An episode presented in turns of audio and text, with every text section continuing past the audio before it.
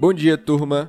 Ontem o Ibovespa fechou em queda com realização nos lucros das ações do setor bancário após uma alta na véspera, mas mesmo assim o índice não perdeu o nível dos 120 mil pontos. Um outro fator que impactou o cenário doméstico, fazendo com que descolasse do exterior, foi a expectativa pela decisão do STF se mantém ou retira o ICMS da base de cálculo do PIS/COFINS o que pode causar prejuízos e perda de valor às empresas, além de uma estimativa de perda de 258 bilhões de reais na arrecadação da União.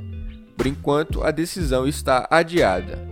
E por falar em imposto, tivemos ontem o líder do governo na Câmara, o deputado Ricardo Barros, afirmando que a proposta da reforma tributária será fatiada em quatro partes, como já era esperado. Segundo ele, a primeira parte a ser discutida é a que trata da unificação do PIS e do COFINS e cria o CBS, Contribuição sobre Bens e Serviços.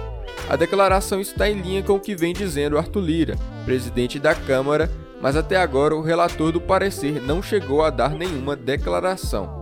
Essa primeira parte da proposta de unificação ela é mais simples, mas não tem unanimidade. Vejamos se o texto será mesmo apresentado na segunda-feira, dia 3, como prometido.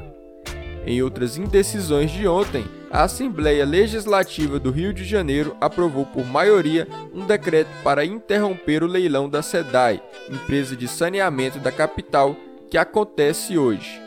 Acontece porque o governo do estado do Rio disse que não seguirá o decreto e realizará hoje o leilão às 14 horas na B3.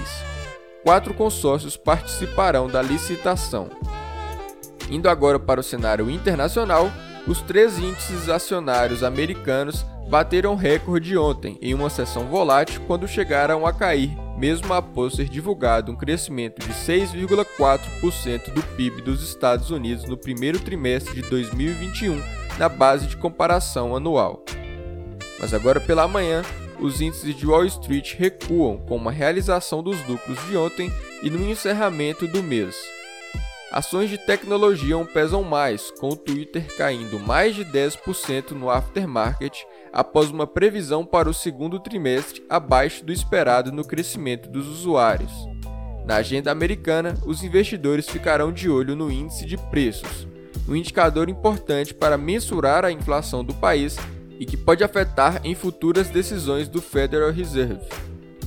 Na Europa, os mercados estão recuando, seguindo os Estados Unidos, mas também de olho em importantes dados da região. Foi divulgado o PIB da zona do euro no primeiro trimestre e houve um recuo melhor do que o esperado, em 0,6% na base de comparação trimestral e um recuo de 8,8% na comparação anual. Quem surpreendeu positivamente foi a França, com um crescimento de 0,4% trimestre a trimestre enquanto a Alemanha recuou 1,7% na comparação com o trimestre anterior. Outro indicador divulgado foi a taxa de desemprego da zona do euro em março, que recuou levemente para 8,1%, enquanto economistas esperavam um avanço para 8,3%. E por fim, a inflação da região avançou para 1,6% no mês de abril, em linha com o esperado. Na Ásia, os mercados fecharam em queda com o recuo forte de Hong Kong, acima de 2%, após reguladores chineses imporem amplas restrições a divisões financeiras de rápido crescimento de 13 empresas, assim como fizeram com a Antigroup da Alibaba. Outras empresas de tecnologia também foram visadas por práticas de monopólio. Já nas questões econômicas da China, o PMI da indústria apresentou um recuo em abril e fez a cotação do minério de ferro cair 3,74% depois de dias em sequência de alta.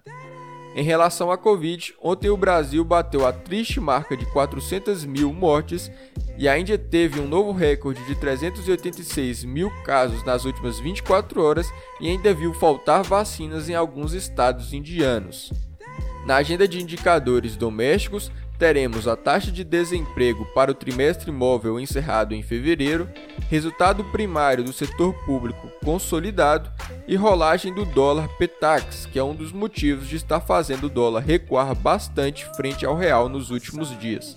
Vejamos se após essa rolagem dos contratos futuros seguirá o mesmo ritmo. Para hoje é isso, uma ótima sexta-feira a todos.